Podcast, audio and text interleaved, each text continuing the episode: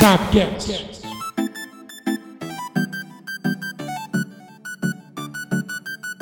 Faz tempo que não te vejo. Ai, que saudade doce. Eu sou Leonardo Tavares. Ai, meu Palmeiras, eu tô com saudade. Você está voltando, né? Eu sou Alexandre Geuchac e o Santos tem mais problemas internos que todas as edições de A Fazenda somadas. Eu sou Eduardo Tavares e quarta-feira tem um joguinho aí, hein? Se cuida, Corinthians, que o fantasma tá perto. Tá chegando mesmo, pessoal. E tem coisa que já chegou. A gente vai falar no Sabcast número 14 sobre a volta dos estaduais, dos campeonatos regionais, alguns que já estão acabando.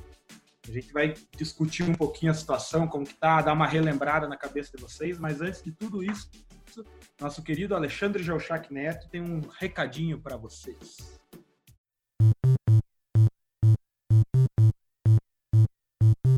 Você quer informação, diversão e muita zoeira? Então é no youtube.com/barra subiu a bandeira.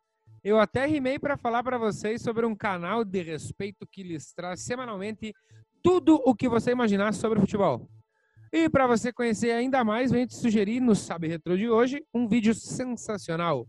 Brasil de um lado e Argentina do outro no teste para cardíaco número 2, contando a final da Copa América de 2004 e contando com uma ilustre participação internacional.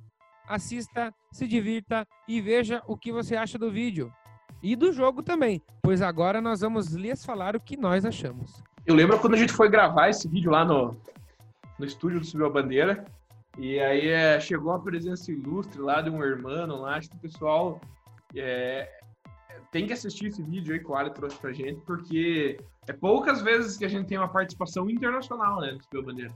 E o rapaz lá representou bem a Argentina, e é um jogo memorável, né? Claro, um jogo memorável que acho que todo mundo que gosta de emoção no futebol, e até para os que não conhecem da história, porque às vezes são mais novos, né? Não lembro muito daquela final histórica entre Brasil e Argentina. Didico Imperador é, fez mágica, né? Eu acho que sempre é válido lembrar desse jogo, que ele tá, para mim, entre um, um dos mais emocionantes da história do futebol. Ele trouxe.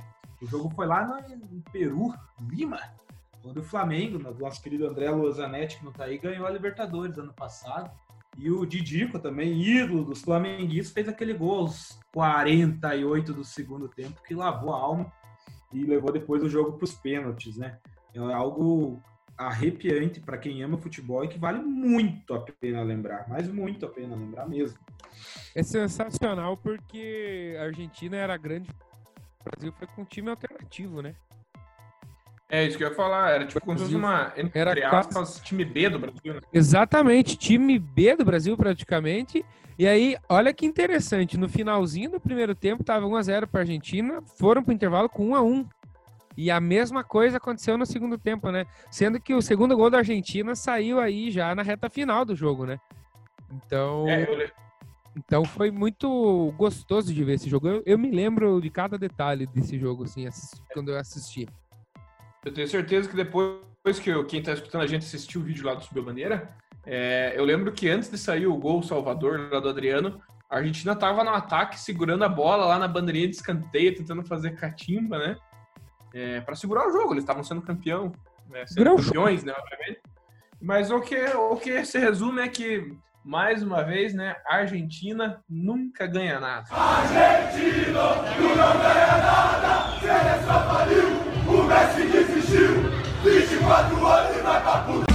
Déjame, déjame explicarte que al Déjame decirte todo lo que siento, lo que pienso de nuestra relación. Então, pessoal, vamos falar um pouquinho aí dos estaduais, da situação de como eles estão. Mas antes de tudo, vamos falar do que também já acabou. O primeiro a voltar foi o Campeonato Carioca, o pessoal acompanhou aí. E ele acabou. Na última quarta-feira, o Flamengo, Graças a Deus. o Flamengo conquistou o bicampeonato consecutivo, seu trigésimo título carioca ao bater o Fluminense por 1 a 0 no Maracanã. Já havia vencido por 2 a 1 o jogo de ida. Marcou também a despedida de Jorge Jesus do Flamengo, que saiu do clube com cinco títulos oficiais. Nada de novo no Rio de Janeiro, né, meus amigos? Quem tinha alguma dúvida, né? Na verdade, eu achei até que demorou para terminar o Campeonato Carioca, né? Porque era para ter acabado já um, um pouquinho antes ali na, na final do segundo turno contra o Fluminense acabou indo para os pênaltis e lá o Muriel foi decisivo. Mas sem novidades no Campeonato Carioca, o, time do Flamengo está muito acima dos seus adversários no, no Campeonato Carioca. Eu acho que o Campeonato Carioca já é uma várzea, né? Desde organização, regulamento, tudo sempre muito confuso. E agora, ainda mais com essa superioridade do Flamengo, eu não, não, não, Já era, não tinha muita graça, agora menos ainda. É, realmente, sem novidades e assim, é um campeonato que o Ali falou, ele é muito bagunçado, né, cara? Ele é até, ele é até ruim desses tipos, porque além do, do nível técnico de alguns times serem horríveis e o Flamengo sobressair é, sobre todos eles, né? Você pega outros times que poderiam disputar contra o Flamengo, que é o tanto Fluminense, o Vasco, o Botafogo, a gente nem conta. É, eles, eles não conseguem, cara. O, o, Fluminense incomodou ali, ganhou ali a final da Taça Guanabara, da Taça Rio, né? Mas você viu ali que na final, tipo, o Flamengo nem fez muito esforço e foi campeão. Eu acho que o Jorge Jesus até pediu pra sair pro Flamengo, que depois desse regulamento ele falou: Ah, eu não quero mais jogar um campeonato desse daí, então vou embora daqui. Porque ano passado ele não tinha disputado né, pelo Flamengo. Disputou esse ano, foi é. campeão daquele jeito ali. Ficou desacorçoado, né? Acho que ele fez um bom negócio. Embora. É, pessoal, é o famoso torneio da melancia aí de Paula Freitas, é mais organizado, né? Lá tem problema desde a transmissão, no regulamento, tudo, tudo federação. Enfim. É, eu acho que esse é um ponto interessante que o Nerd falou, que é uma coisa que ficou marcado aí agora no Campeonato Carioca, né? Essa questão das transmissões que a gente eu, eu acho que vai mudar bastante daqui para frente, porque alguns times vão começar a brigar por isso, né? Então, eu acho que assim, não sei se isso vai ser bom ou vai ser ruim, mas que foi um ponto, foi que né, deu muito muita falação, assim. E eu queria me atrever a perguntar para vocês, não estou apresentando, mas eu queria perguntar o seguinte: essa saída do Jorge Jesus aí vai complicar muito a situação do Flamengo? Lembrando que o Abel treinou esse time aí fortíssimo e não deu muito certo. O que, que vocês acham? É, eu tenho uma opinião formada sobre isso. Até discutindo com nossos queridos padrinhos no final de semana aí. Se você não é, é padrinho, eu acho, é, eu acho o Jorge Jesus obviamente diferenciado e tem todo o mérito dos resultados aí que o Flamengo conquistou nos no último ano. Mas eu acho que o grande forte do Flamengo é o time. O elenco é muito bom. Tem uma qualidade excelente. Então, é, é, se eles acertarem na, na reposição do Jorge Jesus e já estão procurando nomes estrangeiros, enfim, nomes diferentes no mercado, a tendência é continuar na mesma pegada. Eu acho que é o seguinte, Thiago. É, o Jorge Jesus, ele, claro, é evidente, ele é um baita de um técnico, com certeza. Isso é inegável. Ele é, pro nível, pelo menos, do futebol brasileiro, ele é muito bom. É, mas como, ele, como o Leonardo citou, ele tinha já grandes peças, tudo. Mas logo depois da chegada dele, o Flamengo ainda contratou os dois laterais, os titulares. Que era um Luiz, ponto fraco do time. Que era o Felipe Luiz e Rapinha e o Gerson. Então ele pegou um time mais forte ainda, que obviamente fica mais fácil quando você tem peças. O Flamengo, eu acredito que onde que ele vai sentir agora? Quando ele contratar um novo técnico, independente de quem seja, esse cara já vai vir com uma pressão da torcida e da mídia também, porque vai ter que seguir um trabalho que dê resultado, entendeu? É... que dê resultado, porque o Jorge Jesus, querendo ou não, saiu por cima da carne seca, né? Então qualquer técnico que vir, depois que definido, vai dar, vai sofrer pressão. Mas então é isso, pessoal. Vamos dar sequência aí nos campeonatos estaduais. Vamos falar aqui um pouquinho de nós, o Campeonato Paranaense. Ruralzão, como é carinhosamente conhecido por muitos. Vamos continuar na Harley. O Ruralzão. Voltou nesse último final de semana. O campeonato encontra-se nas fases de quarta de final. Os jogos de ida foram disputados agora nesse no sábado e domingo. Destaque para o Paratiba, né? 1 a 0 para o Coxa. O jogo foi em Curitiba. E Londrina e Atlético Paranaense, jogo em Cornélio Procópio. Vai lembrar que tem, tá, tá, tendo jogos em estádios diferentes por causa do corona, decretos municipais. Então, é, foi 1 a 1 Londrina e Atlético Paranaense. Os outros jogos aqui para complementar para vocês, o Cascavel venceu 3 a 0 o Rio Branco. O jogo em o jogo foi em Ponta Grossa. e, e o Cianorte perdeu em casa para o Operário. Mas ainda vai ter os jogos de volta, né? É, vai ter os jogos de volta aí na sequência. Eu quero ver se o Alexandre sabe responder também, agora quero me atrever aqui. Eu até estava comentando ontem, off, com o Leonardo, né? Alexandre, me responda esta pergunta, por favor. Nós aqui no Paraná temos o clássico Coxa e Atlético, que é o Atletiba, certo? Temos o Paraná e Atlético, que é o. Não, o Paraná e o Coxa, né? Que é o Paratiba, certo? Agora me responda, como que se chama o clássico Paraná e Atlético Paranaense, meu querido Alexandre Geuchac? Primeiro que não é clássico porque deu coitadinho do Paraná, né? coitadinho do Paraná. Mas eu não sei, não sei se tem um nome pra esse, pra esse confronto. Leonardo, você- Nós fomos pesquisar. Confesso que não sabia. É o Paratético. Paratético, né? Não, na verdade é o Parático. Parático. É, Mas achei- eu tava brincando que deveria ser Paratético, mas é o Parático. Enfim. é só um fato curioso. É, né? então teremos agora na sequência os jogos da, da- dos jogos de volta das quartas de finais e PSTC e União Beltrão de Francisco Beltrão já estão rebaixados no Ruralzão. É, O PSPC não vai disputar as eleições. né? Uma curiosidade, ontem, por exemplo, o Rio Branco jogou contra o Cascavel com apenas um reserva no banco, 12 jogadores inscritos, é, sendo que um dos jogadores era um vereador da cidade com 40 anos de idade.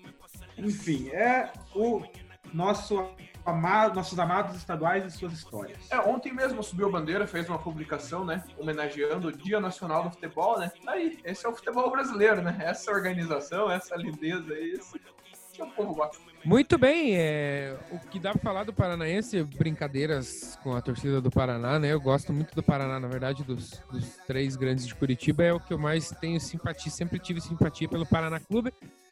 Curitiba já com o pezinho na semifinal, o vencedor desse confronto entre o Paraná e Curitiba vai pegar o vencedor de Cianorte e Operário.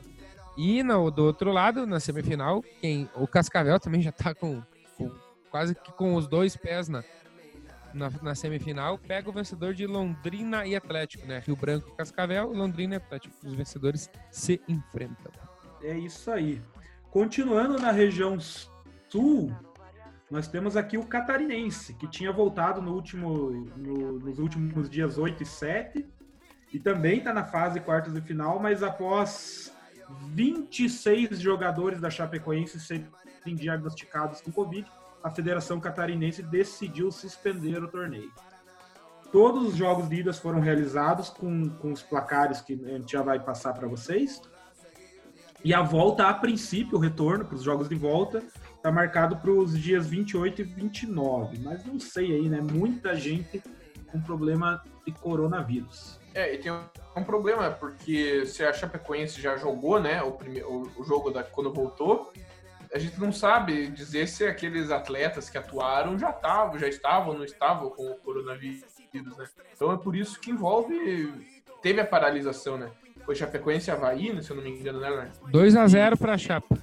E então é, é- é mais do que certo ter parado, né? Porque é, é muita, muitos atletas, né? A gente vê aí no Brasil todo vários estaduais aí, os times que estão voltando, um, dois jogadores ainda estão apresentando o caso do corona, mas eles se isolam e tudo mais, os times continuam jogando. Agora, nesse caso, foi pô, praticamente o time titular, reserva e mais um tanto, tudo, todos infectados. Então, foi certo ter, ter parado. Eu não sei se foi certo a volta, né? Talvez não deveria nem ter voltado. E convenhamos que 26 é praticamente o time todo, né?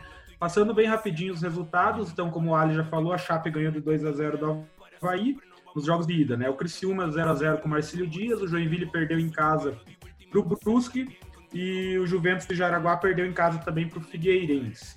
É, no, na luta contra o rebaixamento, a gente tem a disputa entre Concórdia e Tubarão, apenas um time que cai.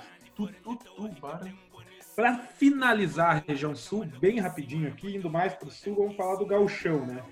O Gauchão ainda não voltou, mas tem todos os jogos remarcados para, para a próxima semana, para o meio da semana, dia 22. Aí. É, destaque para dois jogos, o clássico Grenal, já volta com Grenal, e também com o clássico de Caxias, Juventude e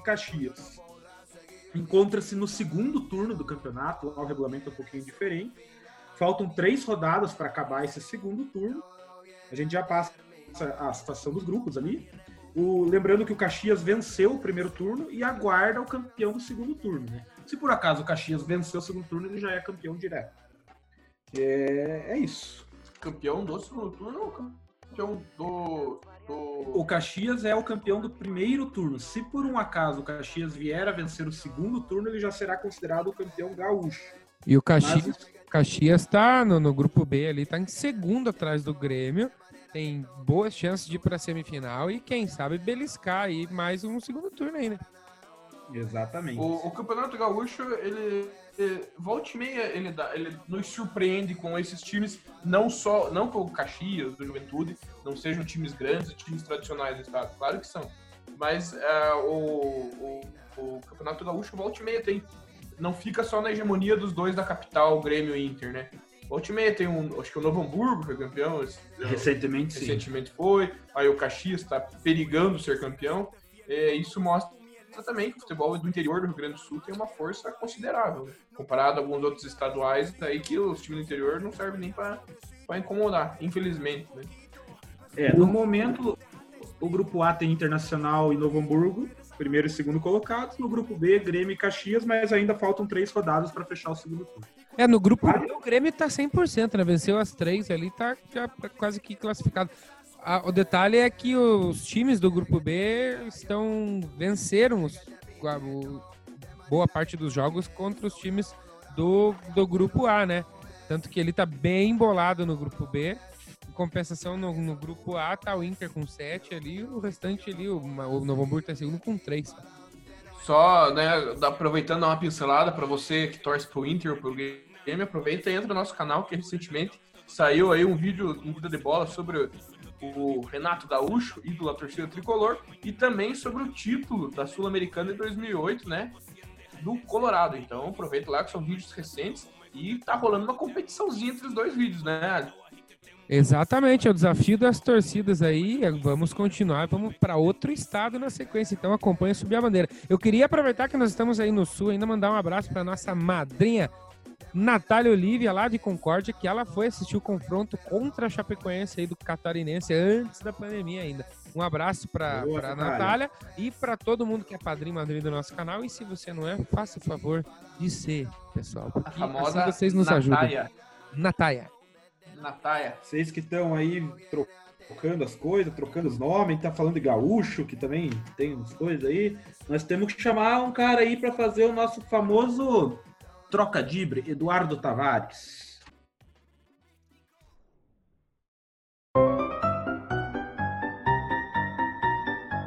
Então, meus queridos, né? Tava com saudade já de trazer aquelas grandiosas e alegres piadinhas, charadinhas para vocês aqui no nosso Trocadibre. Eu não vou me alongar muito, como eu sempre digo, né? Sem muitas churumelas. E já que nós vamos voltar, o, o, o, os campeonatos estão voltando, daqui a pouco a gente vai trazer para vocês sobre o Paulistão, que vai ter um clássico aí que vai pegar fogo. E eu já vou aproveitar vou fazer uma piadinha envolvendo esses dois times. Queria ver aí se o Alexandre e o Leonardo estão ligados. Me respondam, meus queridos. Um corintiano e um palmeirense desceram de um prédio. Quem chegou primeiro? O palmeirense. O palmeirense. Me digam o porquê. Porque, Porque o corintiano tem uma âncora no escudo. Boa, Leonardo, mas na verdade. É ah, é. Na verdade é porque o. Que, que, que. Pô, essa aí é piada preconceituosa, hein, cara? Porque o corintiano parou para roubar o ar-condicionado. é uma boa também. É uma boa. Os dois tiveram boas respostas, mas a resposta certa é o palmeirense. Vocês acertaram. Mas é porque o corintiano parou para pichar as paredes. É, então, a linha de raciocínio do nosso querido Ali não estava tão errado. Não, não tava tão... Ah, às vezes desceram mais, viu, né? Mas enfim, é, essa é só para nós brincar com o clássico que vai ter aí quarta-feira, né? Logo mais a gente comenta. E tem mais um aqui, só para a gente finalizar rapidinho, que é essa aqui eu quero que vocês me digam, meus queridos, qual que é a diferença de uma redação e do Botafogo?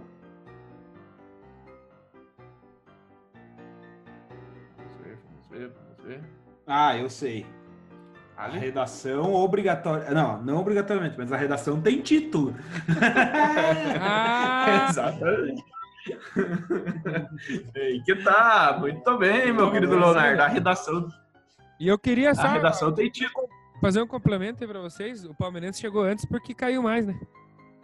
É verdade. Vai saber, né? Vai agradecer o Tropicano, né? Desce mais rápido.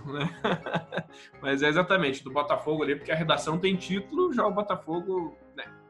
Enfim, esse foi o nosso trocadilho de hoje. Muito obrigado a você que riu com a gente.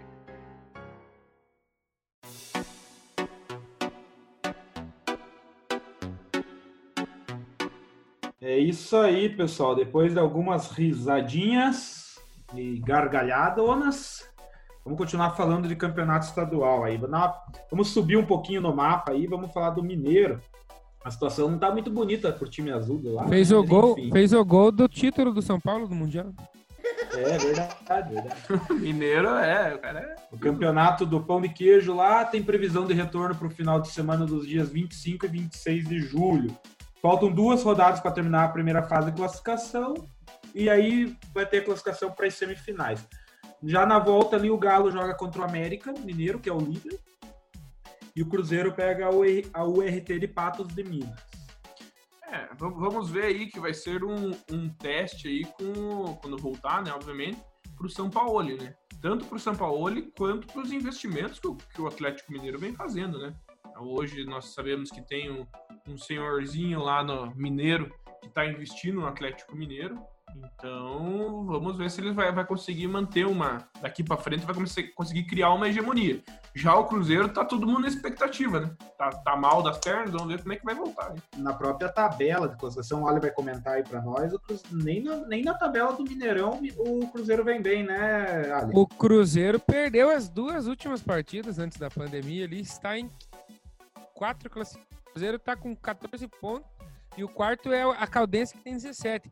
Detalhe que o Atlético está em terceiro com 18, o América em primeiro com 21 e o jogo é entre eles dois, né? Lá na Arena Independência, América e Atlético. Então, como foi falado pelo nosso glorioso apresentador Leonardo Tavares, vai ser um baita teste para o São Paulo. Ainda faltam duas rodadas e o Cruzeiro, como disse o Ali, está fora da zona de classificação. Hoje ele estaria disputando o troféu em confidência. Isso aqui é como se fosse mais ou menos uma Copa do Interior aí. Não vale bosta nenhuma. Vamos subir um pouco, agora vamos subir, vamos privilegiar nossos amigos nordestinos. O Pernambucano teve jogos de volta esse final de semana, nesse último final de semana. E temos uma situação curiosa lá. Lá 10 times jogam a primeira divisão, seis se classificam, sendo que os dois primeiros vão direto para as semifinais. O terceiro até o, o sexto disputam outras duas vagas nas semifinais. E os quatro últimos disputam um torneio do rebaixamento. E adivinhe quem está nesse torneio do rebaixamento? Sim, Futebol. o tradicionalíssimo Sport Recife. Que situação, hein, meus amigos? Eu, É, esse, esse regulamento aí do Campeonato Pernambucano é parecido com o da Championship lá na Inglaterra, né? Para subir.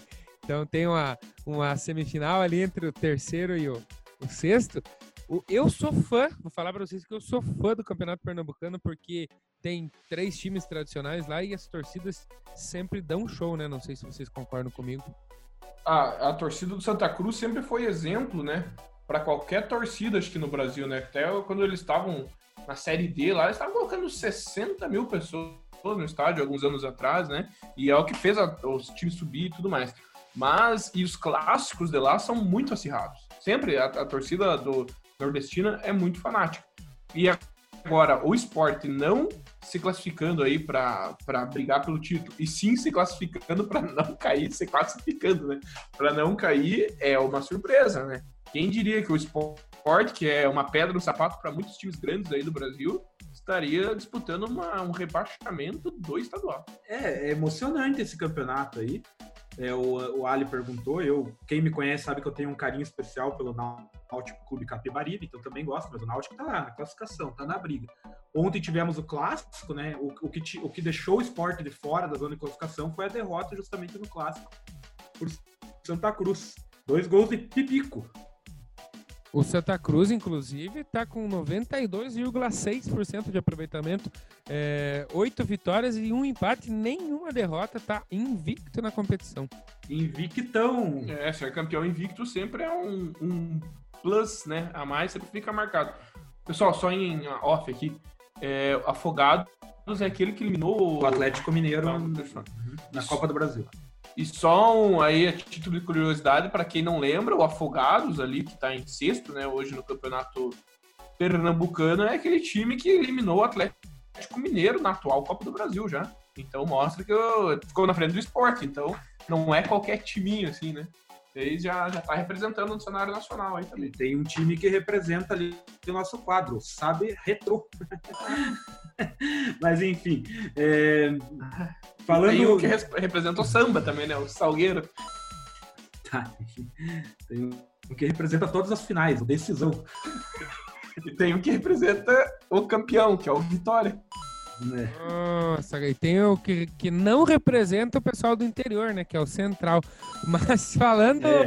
Pessoal do. campeonato, campeonato pernambucano, não tem mais rodada, né? Na verdade, já foi já direto para para fase de classificação ali agora, né? Já Sim, foi- agora o o. Sport tá brigando para não cair, realmente, não tem mais chance. Agora que eu vi aqui de nove Sim, partidas, tá já foram eliminado, jogadas as nove partidas. Exatamente. E aí do terceiro ao sexto eles vão disputar mais uma vaga na final, sendo que o prime... na semifinal e Santa Cruz e Salgueiro, primeiro e segundo, já estão garantidos na semifinal. É, Falando ainda do Nordeste, o Cearense já tem, já tem a final definida. O Fortaleza no final de semana ganhou de 1 a 0 do Guarani de Sobral. E o Ceará, o Vovozão, ganhou de 1 a 0 do Ferroviário e a final é a clássica, Fortaleza e Ceará. As datas ainda não estão definidas, as datas em razão dos compromissos dos dois times em Copa do Brasil e Copa do Nordeste. Então, mas a final já tá lá, Ceará e Fortaleza. Eduardo Tavares, comenta direito essa b... do programa. um abraço pro Rogério Ceni que mandou a- sem torcida agora o microfone ele capta um pouquinho mais ali o que os treinadores estão falando e o Rogério Ceni mandou uma cabeluda pro Romarinho. É, não, o pessoal tá, tá perdendo o respeito lá. Mas o, o que eu ia falar, já, esses dias já aconteceu no- o, o clássico, né, Leonardo? Fortaleza e Ceará. Sim, semana passada, na no, quarta-feira no passada. Castelão, né? E o, o Fortaleza venceu o Ceará. Então, não digo que foi uma prévia para a final, né? Mas faz poucos dias aí o Fortaleza já venceu o Ceará. Então, vamos ver se o Ceará vai conseguir, entre aspas, se vingar na final, né? O time do Rogério Ceni. É a terceira final seguida entre os dois. É, é, o Ceará é o maior campeão estadual com 45 títulos e o rival com 42 é o segundo maior. Que Mais um é clássico aí que as torcidas representam em peso. isso Infelizmente, não vai ter torcida no estádio. É isso mesmo, né? Alisson? Isso que eu ia falar do pernambucano, se as torcidas dão show, no cearense não é diferente. É, quem lembra da, da campanha épica do Ceará com o Lisca doido sabe do que eu tô falando. As torcidas do Ceará em si são espetaculares. As torcidas do Nordeste em si são espetaculares. Exato. E falando das torcidas do Nordeste, só para não passar batido, um campeonato muito tradicional é o Baianão, que volta só no dia 23. É, te- teremos Vitória e Bahia de Feira, Atlético Baiano e o Bahia. Eu fico Ah. feliz, pessoal, que a gente tá falando agora da volta do futebol, dos jogos que vão acontecer, né? Quanto tempo aqui no Subiu Bandeira mesmo, a gente tava só, né, falando aí da pandemia, coronavírus e quando que ia voltar. Então, por mais que a gente sabe que, que ainda tem o risco, né, tudo, por, sem as torcidas e tal, mas já é bom, né? A gente já fica mais empolgado, né? A gente sabe que vai ter o jogo, que a gente vai acompanhar, que tá tendo as finais, independente se seja a Copa do Brasil, se seja estadual, né? Mas é que o futebol move a gente, não adianta. Mas sabe outra coisa que me empolga, Eduardo? Diga, Ale. Conhecer a história do futebol e isso tem uma pessoa que é mestre para fazer. Vamos ver. Ô, palestrinha! Então, pessoal, na última semana lá no YouTube, o Subiu a Bandeira fez para vocês um Vida de Bola. De quem? De quem? De quem? Do Renato Gaúcho. E lá dizíamos que ele era o rei do Rio. Entre aspas, o rei do Rio. Mas será mesmo que Renate era o rei do Rio? O verdadeiro rei do Rio, dentro das quatro linhas, pode ter sido outro nome. Paulo César Lima, ou Paulo César Caju, como é conhecido pelos brasileiros. O ponta esquerda jogou nos quatro grandes do Rio e conquistou o título pelos quatro, coisa que Renato não fez. Aliás, Caju é o segundo jogador de apenas oito que defenderam quatro, as quatro grandes camisas cariocas. Inclusive, o último, uma curiosidade dentro de outra, foi o Diego Souza, que conquistou esse feito. Vamos passar bem rapidinho o que, que Paulo César Caju fez nos, nos, nos times. Ele foi revelado no Botafogo, teve duas passagens lá e seus principais títulos foram um campeonato brasileiro e dois campeonatos cariocas. Depois foi para o Flamengo, conquistou dois cariocas, além de vários troféus importantes da época, aqueles torneios com nomes diferentes, torneios internacionais, que hoje a gente acha que não tem relevância, mas naquela época tinha. Depois, o Fluminense também conquistou dois campeonatos cariocas e vários desses, desses troféus importantes. No Vasco, quando ele passou por, com menos tempo, talvez tenha sido sua passagem mais discreta. Ele conquistou apenas a Taça Colombino em 1980. Gaju ainda jogou no Corinthians, no Grêmio e no Olympique de Marseille. Era muito polêmico. Foi tricampeão mundial em 70 com a seleção canarinha e ganhou também o Mundial de Clubes em 83 com o Grêmio. É considerado ídolo do Botafogo e do Fluminense e é muito e é respeitado com muito e é tratado com muito respeito no Flamengo e no Vasco. Esse cara eu tenho certeza que é digno de um vida de bola também. Beleza, hein, Leonardo? Eu confesso para você que eu conhecia a história do Caju muito pelo. porque eu descobri que ele chegou a ser, eu não sei se ele ainda trabalha como olheiro do Olympique de Marseille, mas ele chegou a ser olheiro do, do Olympique de Marseille, da França. Tudo bem. Então aí temos é. talvez um rei do Rio aí. O novo rei do Rio, né? Ou o verdadeiro rei do Rio. Quem sabe, né? Aí quem tá escutando que tira a conclusão. Mas o Renato Gaúcho, ele talvez tenha recebido esse apelido pelas atitudes também fora da quadra, né? Fora do, do campo, né? Ele era o Renate. Agora, o, o Paulo César Caju pode receber esse apelido pelo que ele fez dentro das quatro linhas. Muito interessante. Hoje é difícil, hoje é difícil não, mas o cara que jogar pelos quatro, né, e ser respeitado nos quatro times do estado, ou da mesma cidade, no caso, né? Já aconteceu ídolos de, de nossos times mesmo jogarem, no, jogarem nos rivais, mas acabam no final sempre se identificando com um time só, né? E ele é respeitado pelos quatro. É, e talvez no futebol moderno eu traria como exemplo mais próximo, quem sabe, o Edu Dracena, né? Que inclusive já saiu no Vida de Bola também. Ele não chegou a jogar no São Paulo, mas ele é muito respeitado no Santos pela Libertadores, pela Copa do Brasil e no Corinthians e no Palmeiras pelas conquistas dos campeonatos nacionais, né? Então é um jogador respeitadíssimo e um baita de um zagueiro. Né? Tanto é que ele assumiu também no Palmeiras, depois que se aposentou, um cargo de diretor, alguma coisa, ou seja, pela confiança e credibilidade que ele representou, né? Exatamente. E eu, e eu digo que o Caju é merecedor de, de vida de bola, porque tem muita história por trás aí. O porquê ele é Caju, o porquê, a, a, a, briga dele contra o preconceito, enfim, mas isso a gente vai contar num possível vida de bola futuramente. Eu queria só dar uma justificada ali no Renato Gaúcho, galera. Que saudade da época onde cada time tinha o seu jogador marrento ali que, que batia no peito chamava responsabilidade. E na década de 90, esse título de Rei do Rio foi instituído pela imprensa ali do esportiva da época, numa disputa envolvendo Romário, Renato Gaúcho e Túlio Maravilha. E no final, o Renato Gaúcho fez aquele antológico gol de barriga que credenciou a ele o título de Rei do Rio. Três grandes jogadores, né? Que eram dignos para disputar esse título, obviamente, também. Aliás, Túlio Maravilha, guarda esse nome aí, você que acompanha o Subir a Bandeira.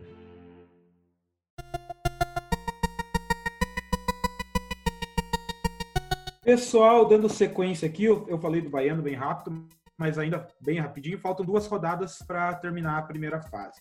Para não ficar nenhuma região de fora, eu vou falar bem rapidinho também do Campeonato Paraense, que tem lá o Repar, mas ele só volta no final de semana do dia 1 e 2 de agosto. Faltam duas rodadas para acabar a fase de grupo. Enfim, ainda tem, a gente vai falar mais para frente porque tem jogo. Goiano, Capixaba e Potiguar não tem nem data, os caras nem estão pensando em voltar. Copa do Nordeste. Infelizmente, né? Infelizmente. É. Copa do Nordeste volta agora no meio de semana e tem falta uma rodada da fase de grupos ainda. Então ainda tem, tem coisa para acontecer, tem muito time na briga ali para ir para o mata-mata da Copa do Nordeste. E a Copa Verde, outro torneio regional, não deve acontecer no ano de 2020. Provavelmente vai ser cancelado em razão do coronavírus. Agora, meus amigos, eu vou falar de um campeonato que acho que interessa aí. Eu, talvez o, o Ali que tá lá. Ó, não é nem por uma questão de clubismo, mas pela importância do campeonato, dos campeonatos estaduais, eu acredito que seja o campeonato estadual mais importante e mais assistido e mais difícil de ganhar. É, que eu, falar, eu acho que é o que mais tem qualidade, né, Ali? É, Então, mais qualidade. E mesmo pelo fato de todo mundo desse Sabcast de hoje ter o seu time do coração disputando o Paulista, nada melhor que a gente dedicar um bom tempinho e comentar o Campeonato Paulista. E, e talvez, talvez não, com certeza é o campeonato estadual de mais apelo, né? É o melhor campeonato estadual, vamos, vamos ser realistas. Dá uma relembradinha. Então o Paulistão volta agora na próxima quarta-feira, dia 22. Logo de cara, meus amigos, a gente já vai falar, mas vamos ter o Derby Paulista, Corinthians e Palmeiras. Opa! Corinthians e Palmeiras. Lembrando que ainda faltam duas rodadas para encerrar a primeira fase de classificação. O Santo André, o Santo André do ABC Paulista é o líder geral da classificação com 19 pontos e também lidera o grupo B, que é o do Palmeiras, que também tem 19 pontos. A gente vai passar agora a situação dos grupos aqui, ó. O grupo A, temos o Santos, líder com 15 pontos, e o Oeste em segundo. No grupo B, que eu já falei, Santo André, líder com 19, Palmeiras, segundo colocado, também com 19. O grupo C do São Paulo tem o tricolor paulista com 18 pontos na liderança e o Mirassol na sequência com 16 pontos. E o grupo D, talvez o mais surpreendente, temos o Bragantino, Red Bull Bragantino com Bragabu. 17 pontos na liderança e o Guarani de Campinas com 16 pontos e surpreendentemente o Corinthians em terceiro lugar ali com grandes chances de ser eliminado já na primeira fase. E tem um fantasminha É. aí que tá perseguindo o seu Corinthians, né? Isso, lembrando que dois times são rebaixados para a Série A2 do Paulista. No momento, Botafogo de Ribeirão Preto e Ponte Preta são os lanternas da competição, com 8 e 7 pontos, respectivamente. Mas só que o Corinthians está em décimo e corre o risco aí, que nem o Ari falou. O interessante é também, isso, claro, tudo questão de regulamento. A gente nunca vai concordar com os regulamentos. O próprio Paulista também já mudou umas duas, três vezes de regulamento. Mas é interessante que na próxima fase, né, se classifica, obviamente, os que estão na ponta de cada grupo. E o Santos, por exemplo, que é o primeiro do grupo A, tem 15 pontos. Mas se você pegar no grupo B, que, que é- tem o Palmeiras e o Santo André, o terceiro colocado é o Novo Horizontino, que tem 16 pontos. Ou seja, o Novo Horizontino tem mais pontos que o Santos e tem a chance dele não se classificar. Entendeu? É, eu não sei se isso é uma falha do regulamento ou não. Não sei se vocês consideram isso. Mas se a Mas gente é- levar isso como falha, daí tem que pegar, por exemplo, Libertadores e talvez a Sim, Champions League, que é o mesma ideia. Só a título de curiosidade, isso aconteceu no passado também. O Santos era o líder geral até a última rodada e que- quem ficou foi o, o Bragantino, o Red Bull Bragantino, que estava no grupo do Santos também. Ficou os, os dois ali, os- as duas melhores campanhas. E, inclusive, eu não vou saber o ano, talvez o palestrinha aí saiba, e se não souber, quem sabe traga em algum programa.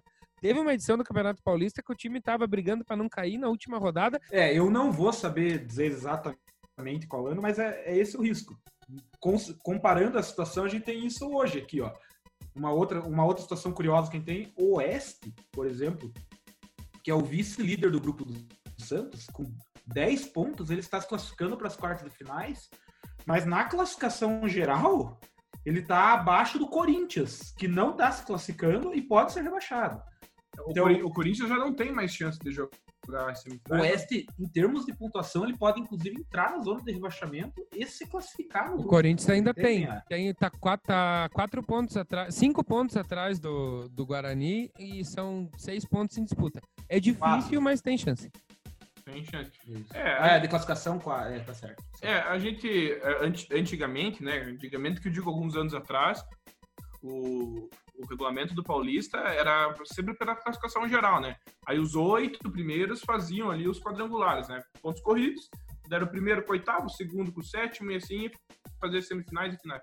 Eu particularmente gostava mais. Mas voltando à atual realidade nossa aqui, é, ob- obviamente que o, o jogo mais esperado, não pro Alho, né? Porque o Alho é Santista, obviamente, mas o que vai mais ter repercussão é Palmeiras e Corinthians, né? São duas realidades aí de times grandes. O Palmeiras que perdeu o seu principal jogador, o Dudu, tá tendo embrólio lá com, com o zagueiro titular Gustavo Gomes. O Corinthians que tá mal das pernas, mas é sempre nesse momento que esse timinho gosta de incomodar e às vezes reergue. Então, o Palmeiras e Corinthians sempre é um jogo que não tem favorito. Eu acho que vai dar um baita de um jogo. Mas acho que nesse mesmo dia o Santos do Vale joga um pouquinho antes. O Santos joga na quarta-feira também, e aí vai ser interessante ver como que essa pausa devido à pandemia pelo novo coronavírus afetou as equipes menos estruturadas, né? Porque o Santo André vinha fazendo uma campanha é, fora de série e é o adversário do Santos na Vila Belmiro na quarta-feira às 19h15.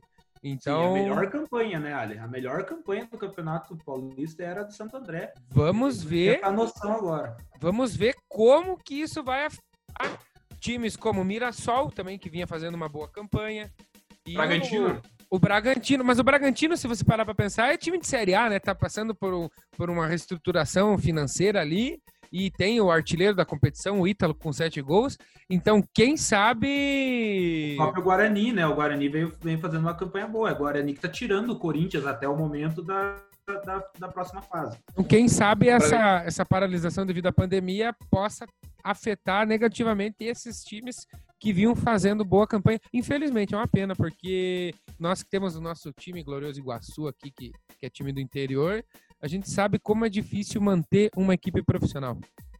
O Bragantino, que nós citamos aí, vai voltar a jogar já com o São Paulo. Então, é jogo difícil, né? É, que nem- a gente não sabe como nenhum time vai voltar. Ninguém sabe, né? Porque É. tá tudo parado. Mas já pega um grande aí, que, como o Ali falou, o Bragantino agora é time de Série A. Na Então já quinta-feira, vai, já vai dar para medir as forças. esse né? jogo na quinta-feira, às 8 horas no Morumbi, é um jogo de Série A. São Paulo e Red Bull Bragantino, a gente vai ter uma noção aí, uma prévia do confronto. E o outro grande. Ah, não, daí temos o Derby, que já foi comentado aí. O Corinthians vem mal das pernas, mas o Palmeiras também tem jogador afastado com Covid. Vai ser um confronto muito interessante. Temos os elementos aí que pode dar a eliminação do Corinthians ou não. Então, é um jogo que tem, é a volta também. O, Temos Luca- bastante- o Lucas Lima afastado, não sei se é reforço é Bastante, desfalque. mas bastante elementos que vão envolver o clássico. É, Quarta-feira, 9h30, no Itaquerão. E como o, André- o Ali já falou, em- na Vila Belmiro, um pouco mais cedo, Santos e Santo André. Santos É. investindo na piazada, Ali. Oi? Santos investindo na piazada ainda. A base está renovando com alguns nomes importantes, mas como eu falei na minha apresentação, aí o Santos nos últimos anos vem passando por problemas de bastidores assim, quase que dignos de, de cinema, né? Coisas que nem o melhor roteirista pode imaginar. E aí, ano passado, quem lembra, o Sampaoli trouxe o Everson e ele tomou a vaga do ídolo da torcida santista, o Vanderlei, que hoje está lá no Grêmio. E nesse fim de semana, no domingo, mais especificamente, ontem, o Everson não apareceu para treinar. E aí já entrou com pedido de rescisão de contrato. Então ele não joga quarta-feira. Detalhe, você que gosta muito de futebol e tá com saudade do Campeonato Paulista, já começa na quarta-feira às 16h30 o primeiro jogo. E uma curiosidade interessante, devido aí a questões de, de capacidade de poder mandar jogo e realizar jogos de futebol, a Arena Corinthians vai também na, na quinta-feira, vai receber, além de na quarta, Corinthians e Palmeiras, vai receber Inter de Limeira e Oeste de Itápolis, galera. Então vai ter dobradinha aí na, lá no Itaquerão. É, muitos jogos acho que vão ser, igual nos outros estaduais, vão ser concentrados em alguns estádios, né? Para evitar todo esse deslocamento e tal, pelo menos nessa fase, né? É, Mas só um pontinho ali falando da base ainda, rapidinho. Agora, no Palmeiras, com a saída do Dudu, segundo o nosso Bananote lá, que é o presidente, é, ele também comentou que agora vai começar. Agora, né? Já devia muito tempo tá investindo na base, né? Hoje nós temos o Gabriel Veron lá, que provavelmente vai ser titular. Mas vão, vai ser investido aí alguns jogadores para tentar suprir a falta do ídolo, né? Não, não sei se vai dar certo. Agora só o tempo dirá. Essas restrições, elas que nem está sendo feito no Paraná, aqui em outros estados, é, em relação ao mapeamento que eles fazem de, de, de onde tem mais contágio, onde está mais, onde tá mais grave a situação do coronavírus. Leonardinho, Pessoal, vamos- Diga lá. Leonardinho, deixa eu fazer uma pergunta para você, que é o nosso glorioso apresentador e sabe tudo sobre futebol. O cidadão que está ouvindo o nosso Sabcast na segunda-feira, alguém levantou troféu aí nesse fim de semana pelo mundo? Tivemos troféus, sim, que foram, na verdade, até conquistados antes do final de semana, mas a gente teve um campeonato que eu gosto demais, meus amigos, que eu gosto demais, que é o Turcão. E a gente teve um, um campeão inédito. O campeão lá se chama Istambul. Como que eu vou pronunciar isso aqui, meus Bazak? Serrir. Bazak Serrir. Só falando do Turcão, queria mandar um abraço pro Rossan, nosso amigo turco. libanês, mas é tá tudo, tá tudo junto, né? Então o campeonato turco foi encerrado. Na verdade, ainda falta uma rodada, mas o, o Istambul Basak Serrir sagrou-se campeão pela primeira vez na história, deixando os outros três times do Istambul para trás, né? Besiktas, Galatasaray e Fenerbahçe não chegaram. Quem correu junto ali no páreo foi o Trabzonspor, fez uma bela, uma bela campanha também, mas, mas não, não conquistou o título. Eu acho que campeões inéditos sempre são legais, né? Independente de onde for, né? Campeonato turco. Às vezes o pessoal, ah, não dá bola, campeonato turco. Mas o fanatismo que envolve aquela, aquela região no futebol, principalmente porque envolve parte política também, é, é muito forte, é muito disputado. Então, é, quando tem um campeão inédito su- superando os três consideráveis grandes lá, é, é, é relevante sim. E eu acho que esse time que foi campeão tem um ídolo do, do Ali que joga lá, não tem, Ali? Não é ídolo do Geoshak, mas enfim. Robson Do teu time, Souza, Ó, o Robinho. Pode falar, Ali. Robson, Robson Souza é atleta aí do, do time campeão do, do Istambul. É, e detalhe, como o Leonardo falou, desbancando os grandes da Turquia. Só que esses grandes da Turquia sequer se classificaram para a Champions League, galera.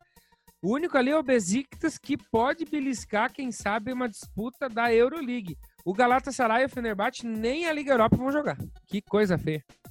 E quem diria, né? Feia mesmo. É que eu cara. acho que no Turcão é só um time que vai pra Champions, não é? É dois? São dois, os dois primeiros. Ah, tá. Os dois primeiros é o campeão e o Trabzonspor, no caso, agora, né? É, mas ainda tem uma rodada. Tem uma né? rodada, né? Tem uma rodada, mas tem um outro time que tá correndo por fora, não é nenhum dos três grandes considerados na Turquia. Mas é por isso que eu gosto. É um campeonato diferente que já recomendei e recomendo. E além do Robinho, tem mais um brasileiro que joga lá, não tem? Que foi campeão, sim, Júnior Caissara. Craque. famoso, lateral direito, número 2. Pessoal, teve mais um campeão, acho que todo mundo sabe, mas tem que comentar, né? O Real Madrid conquistou, garantiu, confirmou seu 34º título espanhol na La Liga.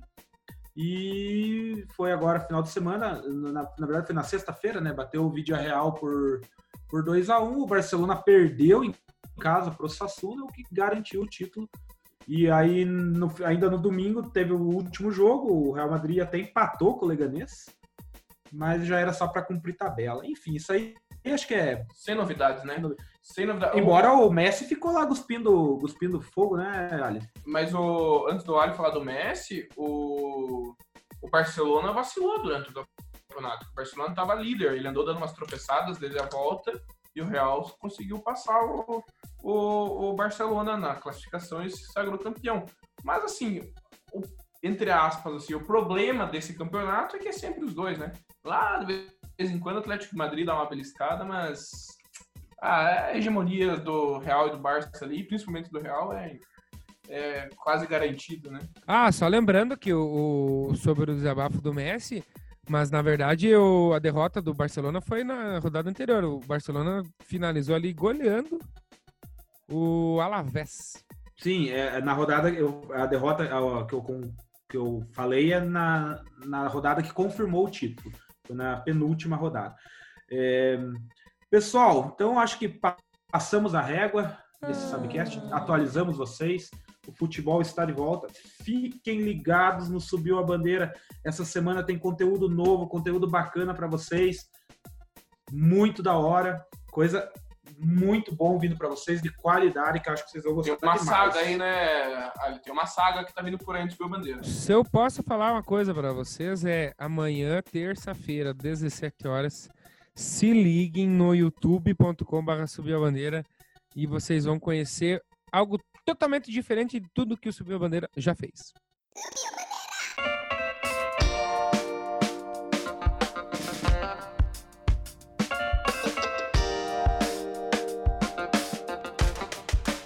E esse podcast é um oferecimento de Sal Agosto e Quitutes Aquino.